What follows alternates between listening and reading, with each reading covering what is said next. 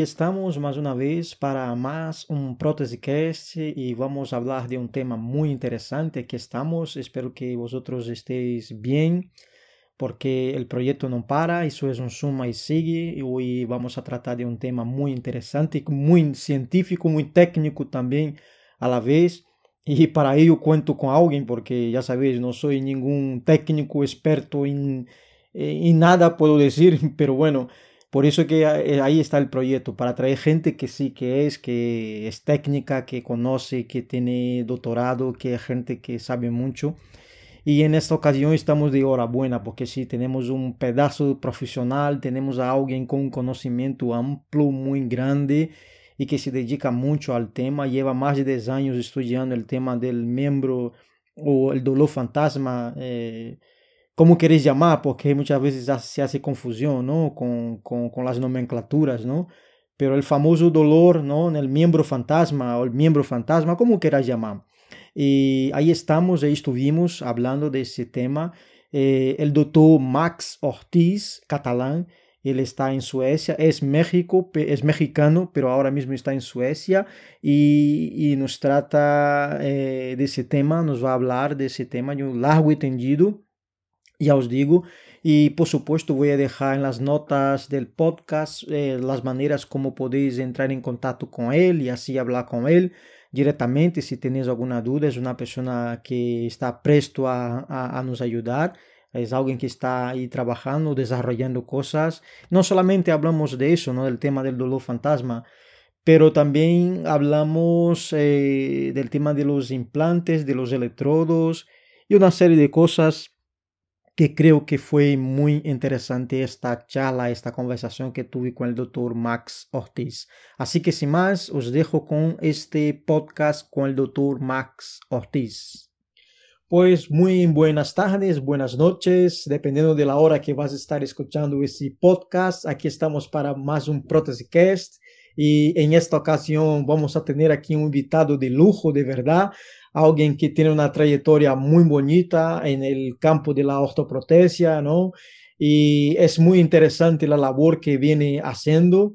Eh, el doctor que tenemos eh, de invitado en esta tarde noche, para él es día, ahí en donde está ahora mismo, luego lo contará dónde está. Y es maravilloso saber que eh, al final con Internet podemos transpor las barreras de los países, ¿no? Y podemos estar aquí trayendo más eh, un, episodio del podcast y vamos a hablar de un tema que es muy interesante, ¿no? Que todos nosotros que estamos involucrados en algún momento nos encontramos con preguntas acerca de ellos, con alguna, algunos cuestionamientos y en esta ocasión tengo aquí a alguien que es especialista en la materia y vamos a estar hablando de ello.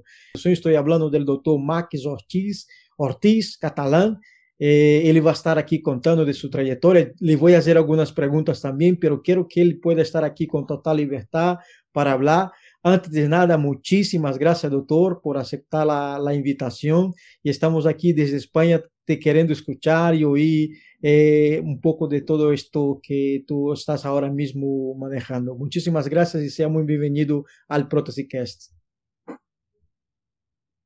Gracias a ti, André, por invitarme. Bueno, eh, ahora mismo actualmente, ¿dónde estás? Ahora, justo ahora estoy en México porque tuve que viajar a Estados Unidos, tenemos algunas colaboraciones y tenía que asistir en una, en una cirugía de, de osintegración con e-, electrodos implantados para prótesis y, sensaciones de, la, ah, para control y, para proveer control y sensaciones a la prótesis. yo creo que una de las cosas que voy a decir para empezar es que regularmente mi trabajo se ha conducido en inglés desde hace más de una década, entonces mi español de repente, particularmente con cosas técnicas, está medio quebrado, entonces van a tener que soportarme un poquito con eso. Tenemos colaboraciones con varias partes del mundo, una de ellas es en Estados Unidos, entonces tuve que, que apoyar en una cirugía y mi plan era regresar a Suecia, pero um, salió otra cirugía, entonces es mucho más fácil uh, quedarme de este lado del mundo, entonces decidí pasar a visitar a mi familia a México. en lo que regreso para la otra cirugía. Lo bueno de, dentro de las cosas buenas de la pandemia es que puedes trabajar desde donde sea en el mundo, porque de todos modos estás trabajando desde casa. Entonces es lo que estoy haciendo ahora. Bueno, doctor, eh, aquí en España y yo creo que alrededor del mundo, ¿no? En todo el mundo eh, hispanohablante, hay mucha inquietud con el tema del miembro fantasma. Quería que nos dijera algo acerca de eso, si estás eh, involucrado en algún proyecto, si hay algo en andamiento que pueda palear un poco esa, esa situación que los, los pacientes amputados sufren a diario, muchos de ellos. Sí, lo primero que hay que considerar del, del, miembro fantasma es que um, es bastante común. La mayoría de las personas con amputaciones van a percibir, eh, percibir sensaciones fantasma. y no solamente pasa con extremidades, puede pasar si pierdes una oreja o la nariz, uh, después de una mastectomía, por ejemplo, cuando, es eh, cuando el útero es eh, removido.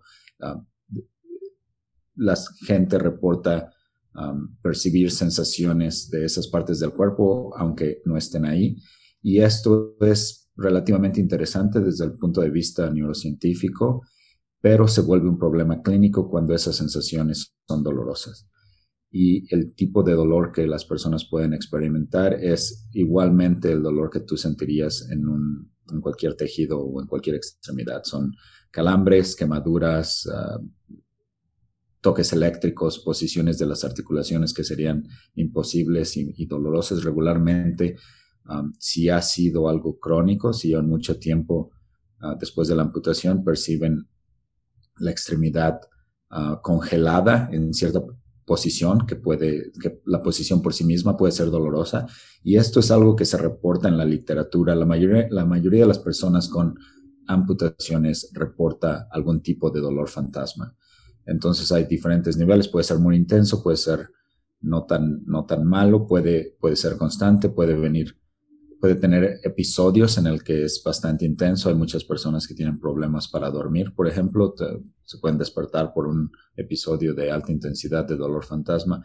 Entonces es una de las condiciones que desafortunadamente crea bastantes problemas para personas con amputaciones, pero lo que quiero dejar bastante claro es que es algo real, no, no es que las personas se imaginen o que se quieran considerar no completamente cuerdos porque sienten una sensación y un dolor en, en una parte del cuerpo que no está ahí. la mayoría de las personas lo sienten. He dado, he, trabajado con el dolor fantasma desde hace más de una década, creo, más o menos, y he dado pláticas alrededor del mundo acerca de este, de este fenómeno. Y algo que me pareció interesante es que, por ejemplo, en, en, el este de Europa o en, Norteamérica es relativamente reconocido. a veces cuando he dado pláticas de esto en, no sé, China o, México, en otros, en otros lugares, se han acercado doctores a decirme, ah, es, es interesante esto del dolor fantasma, mis pacientes no lo tienen. Y lo he escuchado muy seguido y después de un, tiempo me di cuenta que no es necesariamente que los pacientes no lo tengan, pero sino que muchos sienten ah, pena o miedo o hay relativa, un estigma relacionado a percibir un dolor en una parte del cuerpo que ya no tienes, porque a lo mejor las personas van a creer que estás exagerando ah, o que todo está en tu cabeza. Para empezar, todo el dolor está en la cabeza. Eh, para que una persona pueda experimentar el dolor, requiere de procesamientos a altos niveles eh, en, el cerebro. Entonces no es... Em, si entramos un poco a detalles a lo que llamamos del dolor, es, entendemos relativamente bien el dolor um, nociceptivo. Tenemos terminales nerviosas alrededor del cuerpo que detectan el, la posible daño a los tejidos blandos y cuando eso pasa, por ejemplo, cuando tocas algo muy caliente o cuando te cortas, mandan una señal al cerebro y esa señal todavía necesita ser procesada por varias partes en el cerebro para que tú puedas tener una experiencia consciente de dolor. entonces, todo, todo el dolor está en la cabeza o como experiencia humana. Y el dolor fantasma, básicamente, después de bastante investigación, realmente no hemos podido descifrar exactamente cuál es la causa. Hay varias ideas ah, pero puede ser relacionado a, el, activaciones de esas terminales nerviosas en el neuroma. Después de una amputación, los nervios son cortados y, desarrollan una, un encapsulamiento a la, parte terminal del nervio y se llaman neuromas. Entonces, la, Asociación Internacional para el Estudio del Dolor, de, International Association for the Study of Pain, ISP, ha definido el dolor fantasma como sensaciones dolorosas que se perciben en una parte del cuerpo que ya no está presente, en el miembro fantasma. El problema con esa definición que, yo he expresado algunas veces es que hay muchas maneras en las que tú puedas experimentar dolor en una parte del cuerpo que, no tienes y, por lo mismo doctores o personas que están tratando a pacientes con dolor fantasma deben de poner atención en cuál es la causa porque si utilizas un tratamiento para una causa diferente, ah, pues no, no va a servir. Entonces, el neuroma, cuando, cuando molestas a un neuroma, puedes hacer que, se crea la sensación del dolor fantasma, pero también esto puede pasar por cambios uh, maladaptivos en el, en el sistema nervioso. Entonces, ¿cómo se van a tratar esos dos, esas dos causas? Va a ser diferente. Hoy en día sabemos que para el dolor de fantasma ocasionado por un neuroma, lo mejor es utilizar um, técnicas quirúrgicas como Targeted Muscle Reinnervation, que sería um, básicamente una transferencia del nervio en donde los cirujanos lo que hacen es cortan el neuroma y ponen el nervio en un músculo que no tiene una función biomecánica, por ejemplo, en una amputación uh, arriba del, del codo, los bíceps y los tríceps no te sirven de nada porque no hay ningún codo que activar. Entonces lo que puedes hacer es um, el nervio musculocutáneo, por ejemplo, inerva el, bíceps que tiene dos cabezas y con dos um, ramas diferentes. Entonces lo que los cirujanos hacen es cortan una de las inervaciones, por ejemplo, a, la cabeza corta del bíceps y entonces ponen uno de los nervios que fue um, cortado o amputado como el nervio mediano que te ayuda a controlar los tres dedos, eh, el, dedo 1 a 3 de la mano, y ponen ese nervio ahí. Entonces, básicamente, hacen una transferencia del nervio a un músculo que está presente y le dan un lugar en donde vivir de cierta manera al nervio y eso previene que se genere un neuroma y eso ayuda a eliminar el, dolor del neuroma. Hay otra técnica que se llama Regenerative Peripheral Nerve Interfaces, RPNIs, fue desarrollada en la, Universidad de Michigan.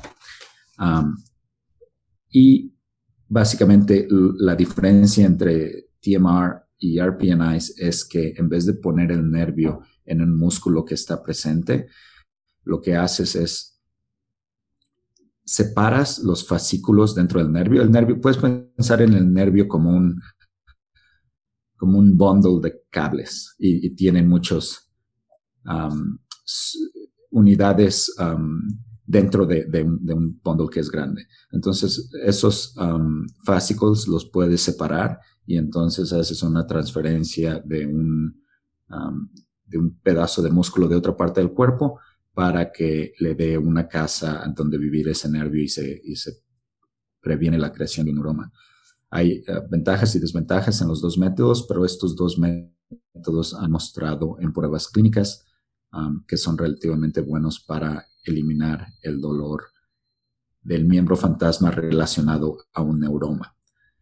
Ahora, hay pacientes que, hay pacientes que que tienen TMR o RPNIs y, todavía reportan dolor fantasma y en esos casos es probablemente porque ha habido un cambio maladaptivo en el sistema nervioso que no se puede solucionar con, una um, técnica quirúrgica en el, sistema periférico.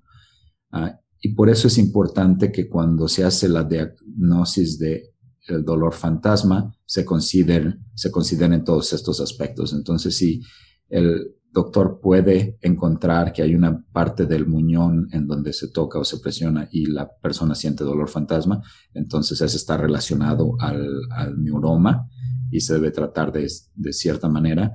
Si no hay ah, un neuroma que sea muy doloroso, entonces otro tipo de tratamientos se podrían utilizar y, en ese otro tipo de tratamientos es en, lo que he trabajado desde hace varios años.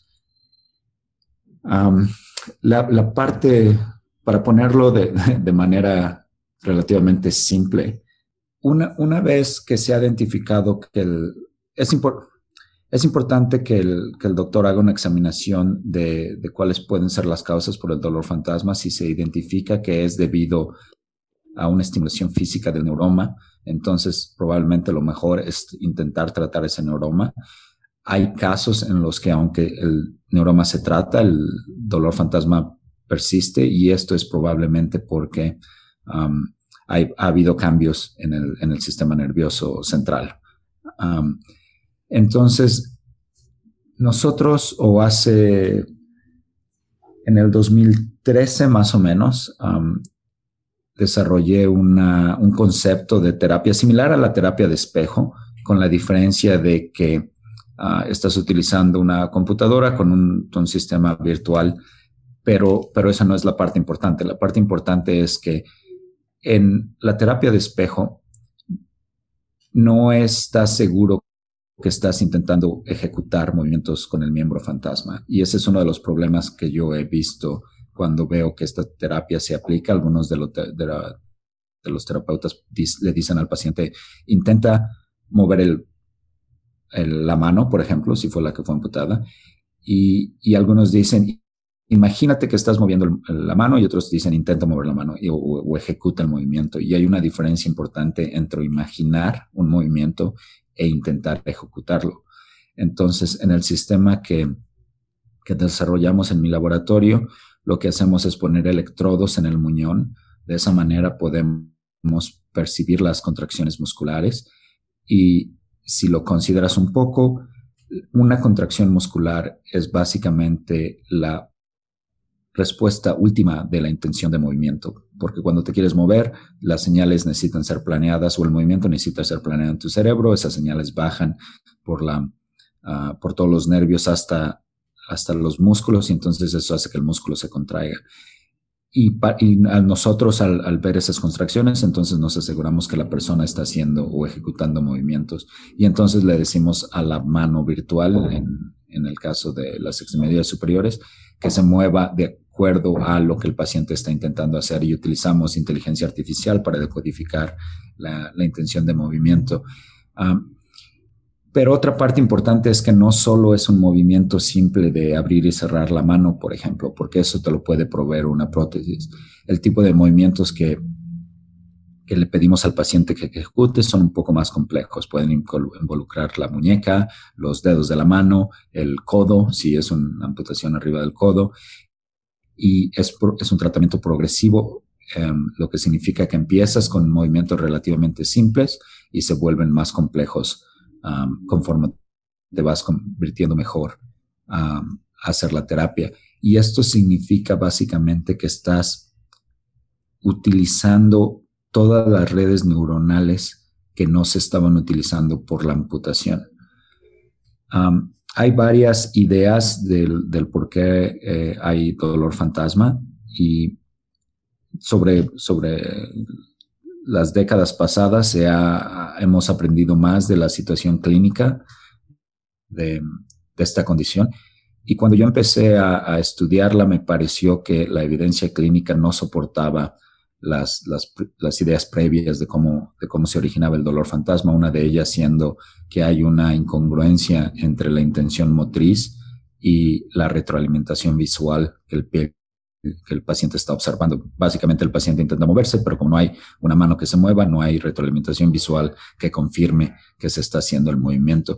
Y aunque, y, cuando esto se propuso, el, um, Harris, que fue el, autor que la propuso, hizo una analogía como cuando tú estás en un bote o en el carro leyendo tu celular y te, te mareas y te dan ganas de vomitar y dicen, bueno, hay una, contradicción entre el sistema visual que te dice no hay movimiento y el sistema vestibular que te dice sí hay movimiento, entonces eso crea el problema. Y, y es la idea de que algo así pueda ser el resultado del dolor fantasma es relativamente intuitiva, pero no hay evidencia científica que lo, que lo demuestre. Por ejemplo, muchas de las personas con amputaciones o, con lesiones en el sistema nervioso muy rápido dejan de intentar mover la extremidad. Entonces esa intención de movimiento realmente no, es persistente. Em, y, y lo que observamos clínicamente es que muchas personas les da el dolor fantasma inmediatamente después de la amputación o les puede dar años después de que han tenido la amputación. Entonces el, el tiempo, el marco, el marco de tiempo en el que sucede no concuerda um, con la idea. Ah, y, y, y, si esto fuera el caso, también cada vez que tuvieras anestesia, por ejemplo, podrías desarrollar uh, dolor fantasma que no es relativamente común en una extremidad. Uh, entonces, lo que propuse hace un par de años en un artículo uh, que te puede enviar para que lo pongas en el link del podcast. Sí, claro que sí. Um, es una nueva hipótesis de, de por qué se genera el dolor fantasma y en mi parecer está relacionado con las redes sensomotrices. Si, si lo piensas, cuando nacemos, somos unas de esas especies es que, somos bastante inútiles. Si nuestros padres nos dejaran los primeros 3, 5 años de vida, realmente no duraríamos mucho. Nos toma muchísimo tiempo aprender a movernos y eso significa un entrenamiento de redes neuronales. Cuando pierdes una extremidad, hay um, todas esas redes o todos esos circuitos se quedan sin trabajo de cierta manera, lo que los hace vulnerables a una, potencial um, vinculación con, el procesamiento de dolor. Y la diferencia entre esta idea y, alguna de las anteriores es que la gente había puesto mucho énfasis en la retroalimentación visual, la, el tener un miembro o una prótesis o un miembro en realidad virtual que parezca como una, mano, una pierna mano, la, relación antropomórfica de, la sustitución artificial con, con la parte biológica, que aunque es intuitiva, nuevamente, realmente no, no hay evidencia de que el sistema visual puede tener una influencia considerable en, la en el procesamiento del dolor. Y a lo mejor aquí me estoy yendo muy, muy a fondo en, todas estas technicalidades, pero las implicaciones son importantes porque ah, la idea del por qué el dolor fantasma, perdón, la idea del por qué la terapia de espejo funcionaba era por la retroalimentación visual. Y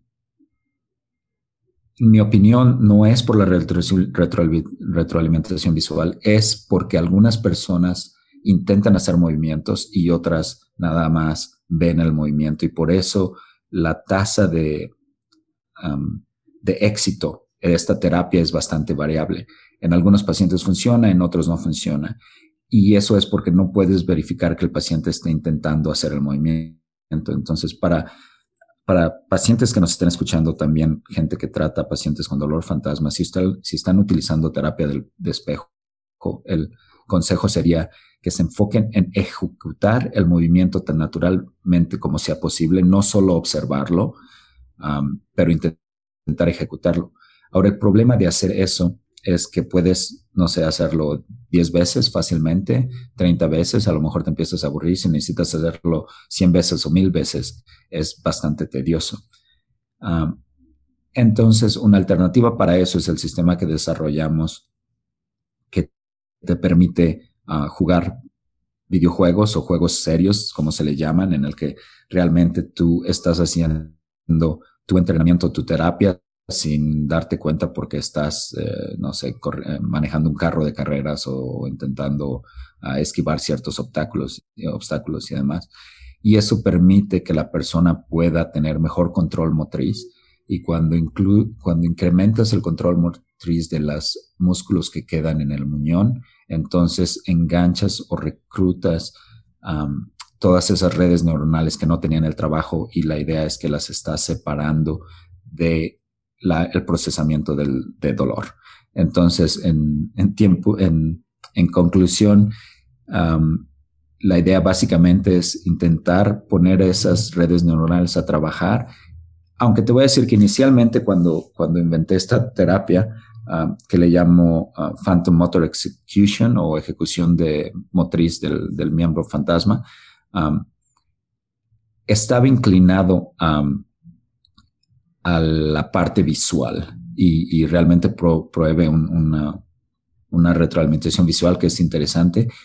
Pero después de, pensarlo bastante y cuando empezamos a tener éxito con esta terapia, que el primer, bueno, te puedo hablar de los resultados clínicos, pero una, una vez que vimos el, el resultado de esta terapia y quise realmente entender del por qué funcionaba, me di cuenta que era más relacionado a la ejecución motriz que a la parte visual.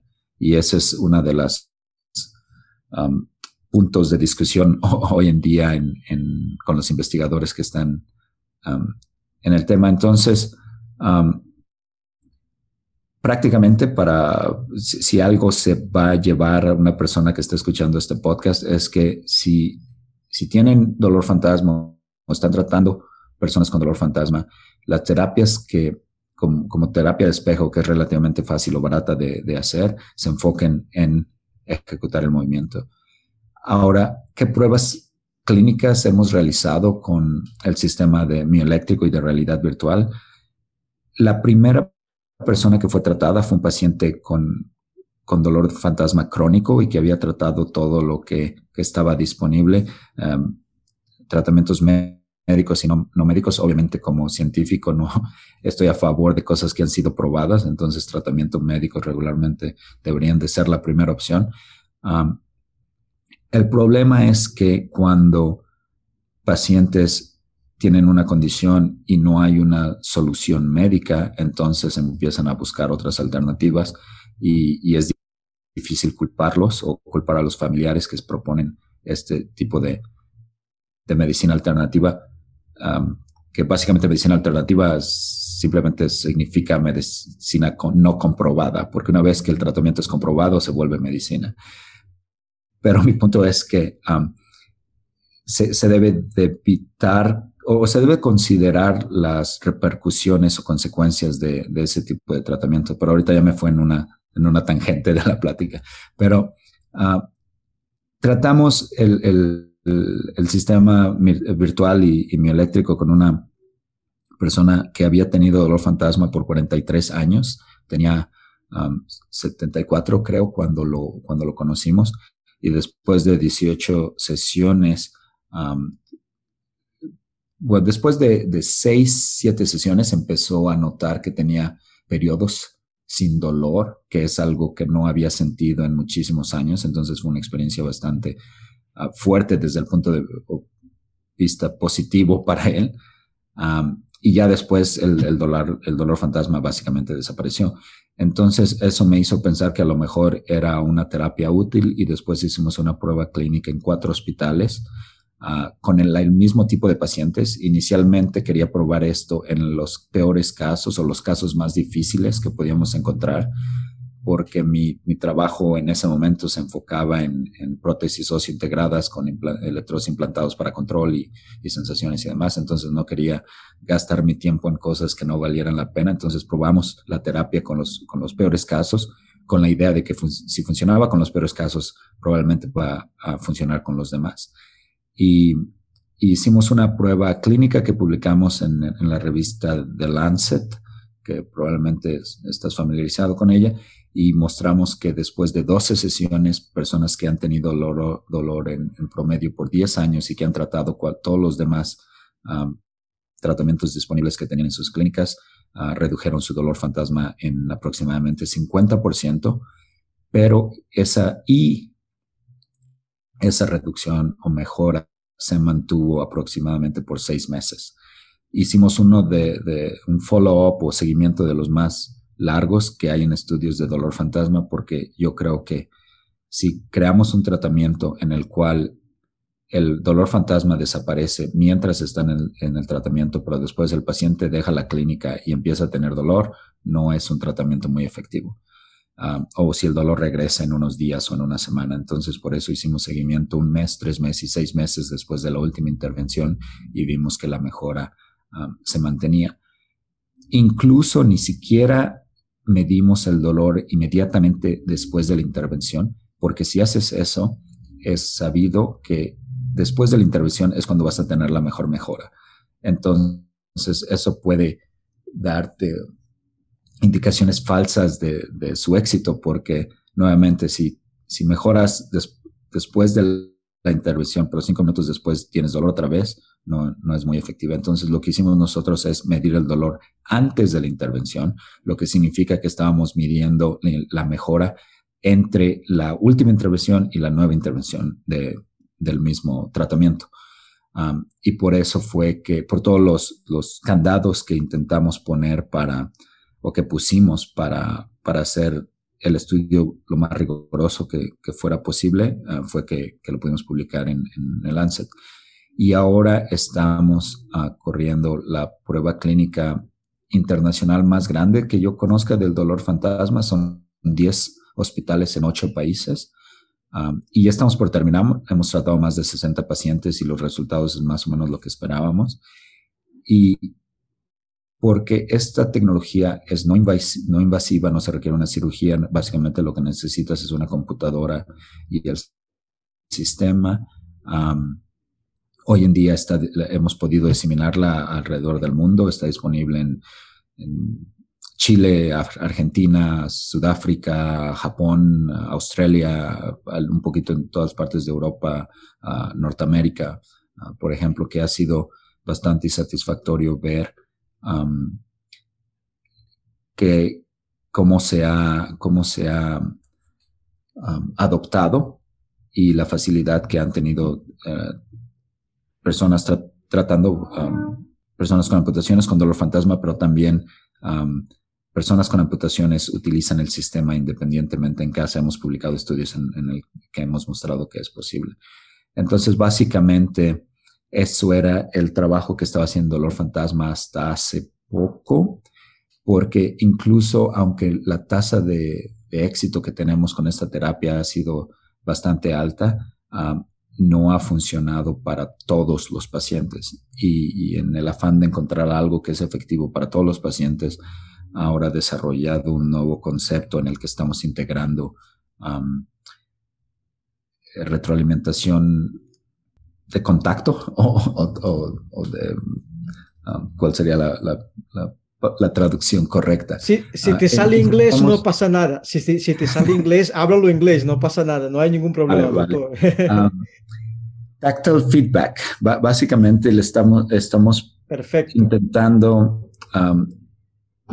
reclutar no solo las neuronas encargadas de control, pero también las encargadas en producir sensaciones. Entonces estamos combinando las dos cosas de una manera que en, la que enganche la mayor parte del circuito que circuitos de los que estamos hablando y el sistema fue diseñado para estimular óptimamente todos los mecanorreceptores que están disponibles en la piel y ese es básicamente lo, lo más nuevo si, esa, si se puede decir de esa manera, que, que, estamos trabajando uh, hoy en día. Entonces estamos empezando pruebas clínicas con este nuevo tratamiento, pero como todo, siempre hay mejoras que se pueden hacer. Yo creo que en este momento es, es aunque el, el, sistema antiguo está disponible en varios países del mundo, todavía no está disponible en, en grandes cantidades. Entonces, si, si tú acabas de tener una amputación o conoces a alguien que acaba de tener una amputación o estás tratando a alguien que acaba de tener una amputación, el consejo sería que, que intenten, que no dejen de intentar hacer movimientos, que continúen haciéndolo para, no solo para curar el, dolor de miembro fantasma, pero para prevenir que vayan a tener dolor de miembro fantasma. Entonces, muchas veces nos enfocamos en curar una condición una vez que está ahí, pero prevención es, es, bastante importante. bueno, estamos organizando la primera conferencia internacional del dolor de miembro fantasma. Va a pasar en, en Gotemburgo, aunque probablemente es, es un evento ah, híbrido en el que es posible estar presencialmente o en línea. Va a ser del 31 de agosto al, al, al 2 de septiembre y vamos a hablar, o eh, los speakers que han sido invitados son las personas más reconocidas en el estudio del mismo del de la parte de vista uh, neurocientífica, pero también relativa a terapias, los cirujanos que, inventaron TMR, que inventaron RPNIs, que están desarrollando uh, nuevas tecnologías o, técnicas quirúrgicas van a estar presentes y la idea es discutir yo tengo ciertas ideas uh, que, he externado en artículos científicos a la comunidad de, por qué funciona, de por qué pasa el dolor fantasma y cómo, cómo se debería tratar óptimamente. Y, y ob obviamente otras personas tienen otras ideas. Entonces, lo interesante de esta conferencia es que ahí vamos a poder discutir cuáles son las bases científicas um, para recurrir a ciertos tratamientos o o la validación de ciertas hipótesis en base a las observaciones clínicas que tenemos hoy en día. Perfecto. Eh, doctor, está siendo de verdad muy esclarecido todo eh, y es tremendo. Pero yo quería ahora eh, traer aquí a, nuestra, a plática una cosa muy interesante que fue una entrevista que te he visto en el año 2016, yo creo que fue en Madrid, cuando el evento que se hace aquí en, en Madrid, ¿no? en FEMA, y estuviste hablando acerca eh, del control de las prótesis, pero como lo que estás haciendo ahora, que es con el tema de implantes internos. Es, algo que todavía es muy desconocido. Quería que nos contara un poco, y me ha gustado mucho una frase que has utilizado en esa entrevista que decías que quieres que los pacientes vean la, las prótesis no como una herramienta más, pero sino como un miembro suyo, a pesar de ser artificial, pero como un, un miembro suyo. Quería que nos contara un poco cómo, cómo va este, este proyecto, en qué, en qué avances estamos ahora mismo. Mm, la, una tecnología, bueno, desde el punto de vista filosófico de por qué hacemos lo que hacemos, una tecnología hace su trabajo si no te enteras que existe. Um, tú, tú, y yo utilizamos lentes, por ejemplo, y realmente no piensas en ellos cuando están haciendo su trabajo. Sí. Cuando se ensucian o se rompen y demás, te das cuenta que, que estás utilizando una herramienta. Y, y esa, opino yo, debería ser la filosofía de las prótesis y cualquier sistema asistivo, que sea transparente para el usuario y que no tengan que pensar en ello porque están haciendo lo que quieren hacer um, sin ser limitados por, por, la, por la lesión o por la tecnología que les estamos uh, proveyendo. Um, hay, cuatro, yo, veo principalmente cuatro áreas que son importantes cuando quieres reemplazar un miembro biológico con un artificial. La, primera es la parte artificial por sí misma, los motores, en el caso de la prótesis, los motores, los motores la batería, uh, los engranes, qué tan pesado todo es y demás. Y ahí hemos tenido bastante progreso en las últimas décadas con varios dispositivos de investigación, pero también comercialmente hablando, el Island, el Bionic, el Michelangelo Hand, uh, por ejemplo, hay un Power Knee, hay un Power Ankle, y so on. Entonces, una es el, el, hardware, que yo creo que, que tenemos un hardware hoy en día que no podemos utilizar completamente porque el control es bastante pobre y, y realmente podemos utilizar dos a tres grados de, de, libertad. Para, por grado de libertad me refiero a, a una unidad que tiene movimiento en dos direcciones. Una mano que abre y cierra, por ejemplo, es un grado de libertad. Si haces TMR y utilizas pattern recognition y, las tecnologías de ingeniería y, quirúrgicas, la mayoría de las personas puede controlar dos o tres grados de, libertad. Y después está la parte sensorial, que estamos muchísimo más atrasados. Entonces, estamos bien en la parte del hardware, control es, es relativamente limitado, uh, la parte sensorial es bastante malita porque no hemos progresado mucho ahí. Y, y la cuarta área sería cómo acoplamos la prótesis al cuerpo, que es uno de los mayores problemas. Y, todos los que trabajamos con prótesis sabemos que el, socket o el, encaje crea considerables problemas para los pacientes. Entonces, una alternativa a ello es la osteointegración o osteointegración. Eh, en inglés regularmente no, le dicen osteo, le dicen óseo, ah, pero básicamente es el fenómeno que pasa cuando pones titanio dentro del hueso y, no, y el cuerpo no lo rechaza o no lo encapsula con, con tejido fibroso. Las, las células ah, óseas crecen directamente en la superficie del implante y eso hace una, una conexión mecánica bastante fuerte.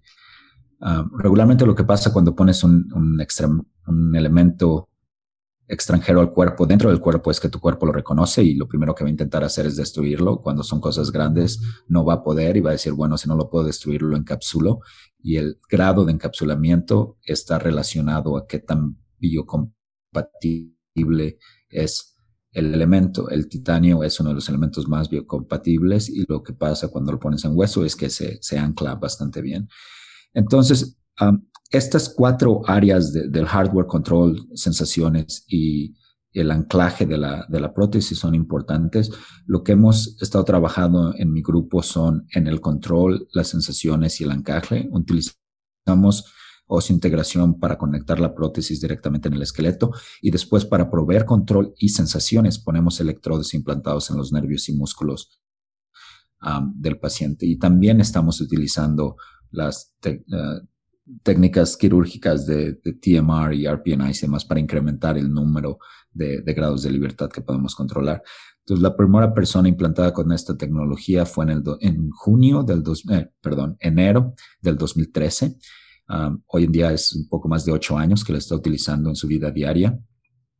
Um, como lo instalamos la primera vez, las señales siguen igual de, estables. Eh, la persona la utiliza para trabajar, para hacer todo lo que necesita hacer. Después tratamos a, tres pacientes más que tuvieron uh, Targeted Muscle Reinnervation, que igual siguen utilizando su prótesis y también um, más recientemente hemos hecho RPNIs y una combinación de TMR y RPNIs en donde tenemos, podemos proveer más control a la prótesis y desde hace unos años también um, desarrollamos el sistema electrónico que está dentro de la prótesis que permite estimular el nervio, las, las, las fibras sensoriales de los nervios para que los pacientes puedan sentir cuando tocan o, o están agarrando un, un, objeto. Ahora, la idea de hacer, de poner electrodos en los nervios y los músculos para control y, proveer sensaciones es tan vieja como, como la idea de las prótesis, básicamente. La, hay, hay, pruebas de, de, feasibilidad hechas desde los años 70 y 60. El problema había sido poderlo implementar de una manera segura y estable para el paciente que en, el que la pueda utilizar en actividades de la vida diaria. Y yo creo que esa es nuestra principal contribución al, al campo de las prótesis, que, que, pudimos crear una interfase neuromusculoesquelética uh, en el que nos podemos conectar al al hueso, al, esqueleto, al, nervio y a los músculos de una manera estable y confiable que es segura para el paciente, lo que significa que entonces el paciente puede tomar esta tecnología y utilizarla en, la vida diaria.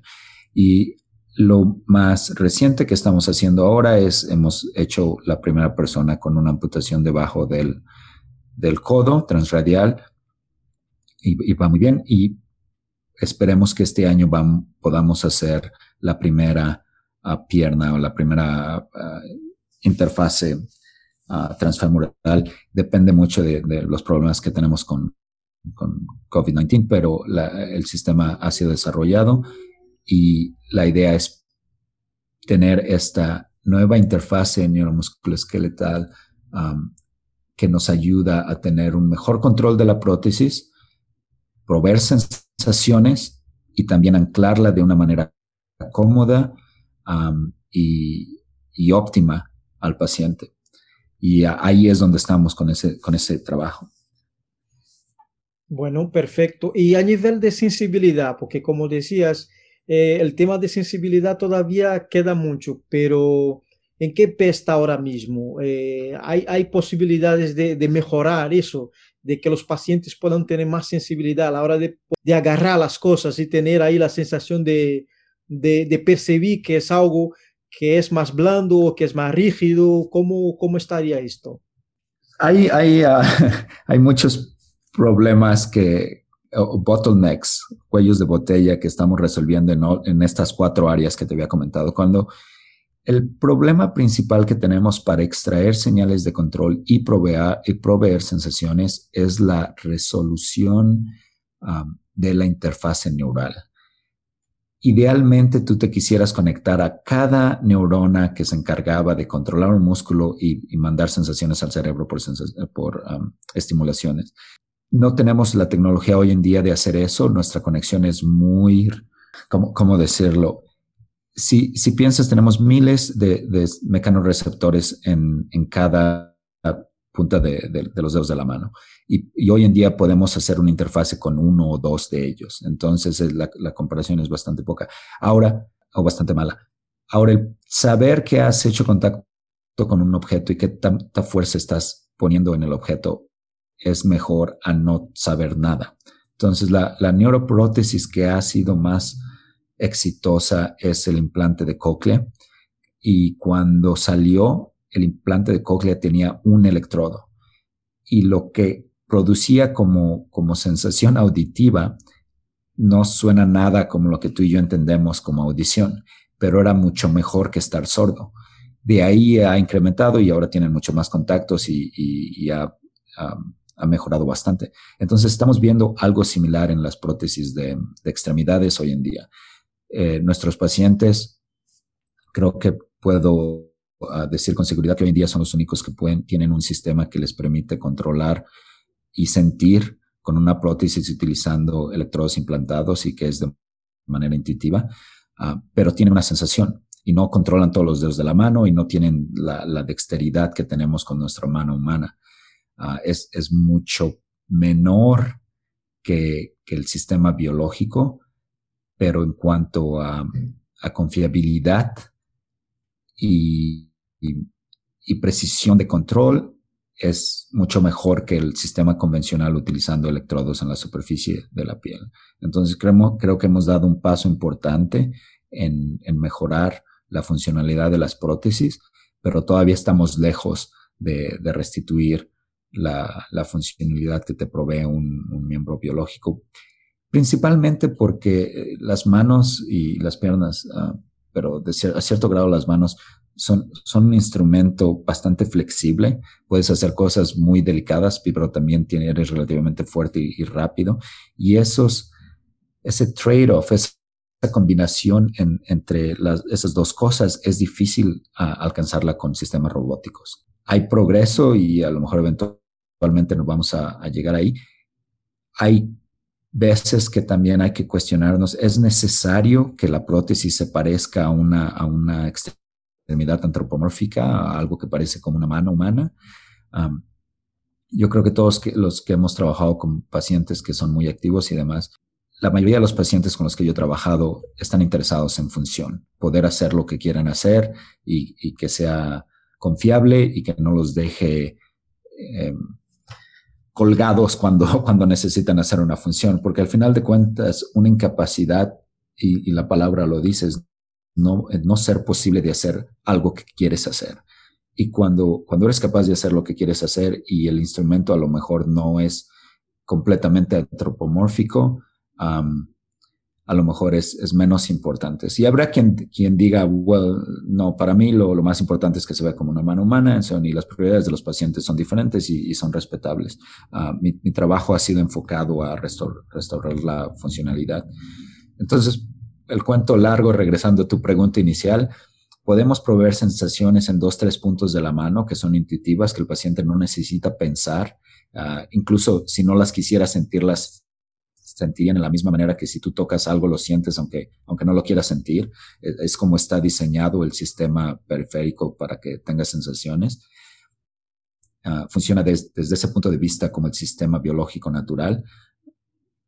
Obviamente no tiene la riqueza de, las sensaciones emocionales. Por ejemplo, tenemos fibras dedicadas a tacto emocional, tacto social, que, que es muy difícil estimular porque son las, las C-fibers, son, son fibras pequeñas que son más fáciles, eh, más difíciles de estimular que las, que las que son más grandes, que son myelinated.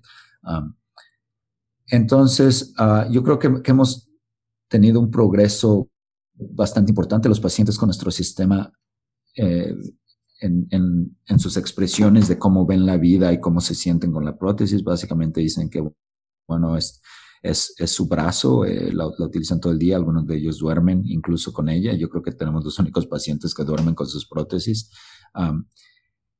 y les permite tener el trabajo que quieren tener, trabajan al 100% o, pasaron de trabajarse al 50% al 100%, se pueden inscribir o realizar actividades sociales de, varios tipos, que era importante para ellos. Entonces, desde ese punto de vista ha sido exitoso. Nuevamente, no es como una mano biológica, ah, pero vamos en una buena dirección. Perfecto. Eh, bueno, para ir avanzando, no quiero más tomar tanto tu tiempo y desde ya estoy muy agradecido. Eh, hay una curiosidad acerca tuya que tienes un podcast. Yo, por supuesto, voy a dejar aquí en las notas del podcast para que la gente pueda estar ahí y está escuchando. Eso sí, está en inglés. Pero cuéntanos un poco acerca de este proyecto. ¿Por qué esto del podcast? Porque veo que es una persona que tiene inquietud también y tiene eh, esta, esta buena voluntad ¿no? de comunicar acerca de, eso. Cuéntanos un poco acerca de ese proyecto sabrás que yo también a veces me pregunto del porqué del podcast, más que nada por la, falta de tiempo, principalmente porque he participado y tu podcast es un poco una excepción porque es relativamente largo y regularmente participo en, en, los medios y son cuestiones muy cortas de unos cuantos segundos. y, y, lo que me quedé Tuve, tuve una entrevista con Trevor Noah, a, lo mejor es, conocido por algunas personas en tu audiencia, que es, es ah, bastante popular en Estados Unidos. Y fue, fue una entrevista bien interesante, pero siempre han sido bastante superficiales. Y, y, siempre me quedo con la idea de que no pude expresar las, las cosas que eran más importantes para las personas trabajando en, en, esta, en este campo, pero y para los pacientes también. Entonces, al final decidí, no, voy a, voy a hacer uno en donde eh, sean, el podcast son, son entrevistas largas, uh, al menos una hora, yo creo que el más largo es como dos horas y media. Y la audiencia son investigadores o estudiantes que están considerando entrar al, al campo. Entonces, es un poco más... científico técnico, aunque intento, intento cuando, cuando me es posible o intento lo más que puedo bajar el, el nivel para que sea entendible um, para más personas. La última episodio es con uh, profesor Todd Kaiken, quien inventó uh, Targeted Muscle Reinnervation.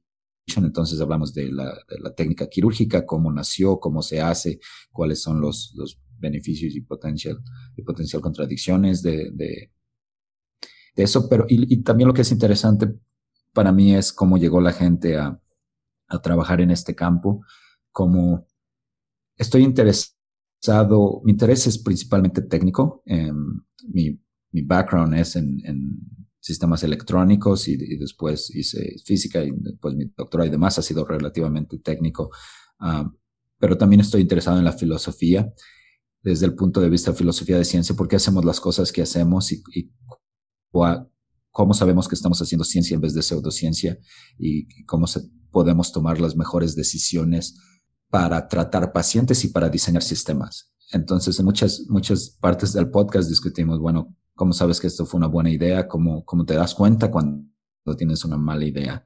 Y cómo ah, prevenir que continúes con malas ideas, aunque la evidencia te dice que es una mala idea.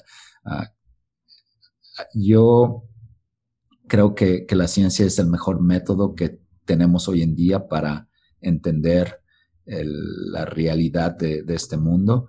Y como método funciona muy bien. El problema es que es ejecutado por humanos y es cuando ahí empiezan todas las complicaciones. Entonces, como somos humanos, tenemos muchas tendencias a, a cometer errores y, bueno, parte de eso es, discutido, aunque, aunque muy poco. Está enfocado en, en, en la biónica extremidades, que es la parte donde he pasado la mayor, la mayor parte de mi carrera profesional, y también en el dolor relacionado con impedimentos sensoromotrices.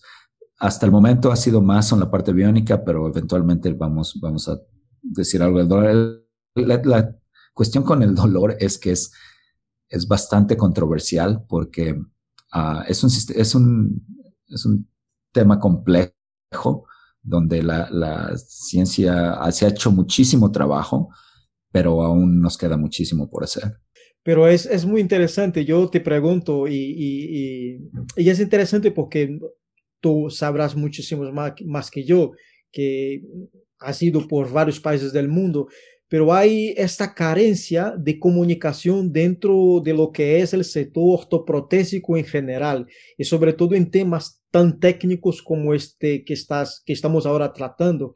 Pero es es, es, es una necesidad, veo yo, ¿no? Que es eh, falta de comunicación, ¿no? Falta de dar a conocer, porque me imagino que todas esas técnicas que, que estamos comentando aquí son costosos y, y si es si no es conocido, si la gente no, no se hace eco de lo, que, de lo que estás propagando, será más costoso todavía, porque la gente, la sociedad necesita ver estos trabajos que a mi modo de ver, es brillante, es brillante. Entonces, eh, el, el, sector protésico, el, el, nuestro, como decías, ¿no? Ibas a, a, la prensa, a los medios y, y, te daba muy poco tiempo para poder hablar. Pero por, por suerte, por fortuna, tenemos internet, tenemos proyectos como estos que estoy aquí como haciendo un poquito de, de algo, ¿no? Pero para hacer, yo suelo decir, tengo aquí como como un, lema, ¿no? Que es hacer ruido en el buen sentido de la palabra.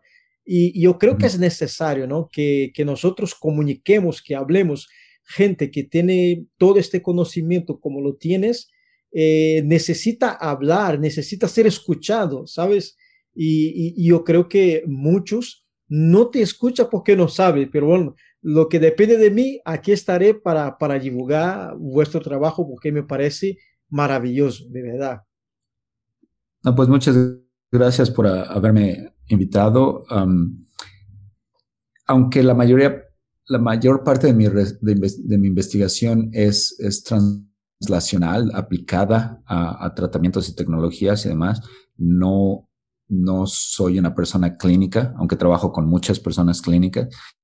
Entonces es bueno hacer este enlace entre las personas que están en el campo como tú y, las personas que están haciendo la, translación como yo y hay otros que están haciendo la ciencia básica ah, que también necesitamos comunicar para que, para que sea, una mejor transferencia de la información porque particularmente con, terapias es importante que las personas aplicando las terapias entiendan del por qué y, cuáles son, cuál es la evidencia a favor y en contra de las distintas terapias para que puedan tener, hacer decisiones más educadas en cuanto a qué recomendar a sus pacientes o cómo ejecutar la, misma terapia que puede ser ejecutada de manera distinta en, en diferentes uh, opciones. Pero uh, muchas gracias nuevamente por, por invitarme y este, yo creo que seguiremos en contacto.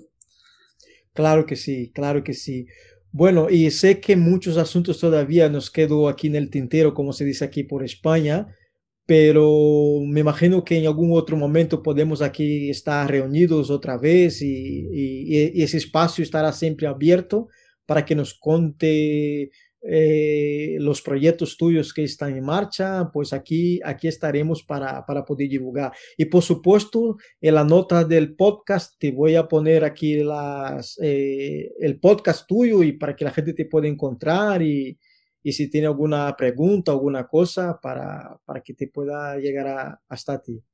Claro, si, si alguien tiene alguna pregunta, me pueden contactar a mi correo de, de la universidad, que, que, lo pueden encontrar fácilmente si googlean mi nombre, pero también mi, he establecido un centro de investigación en biónica y, dolor, que, que, es relativamente nuevo y estamos tenemos presencia en todas las redes sociales. Mis, mis estudiantes se encargan de mantenerlas. Creo que, creo que estamos, tenemos hasta TikTok por la última vez que chequé. Ah, mira. Entonces nos, pueden encontrar como cbpr.se um, en, en redes sociales. Perfecto. Perfecto. Bueno, pues muchas gracias, Ana.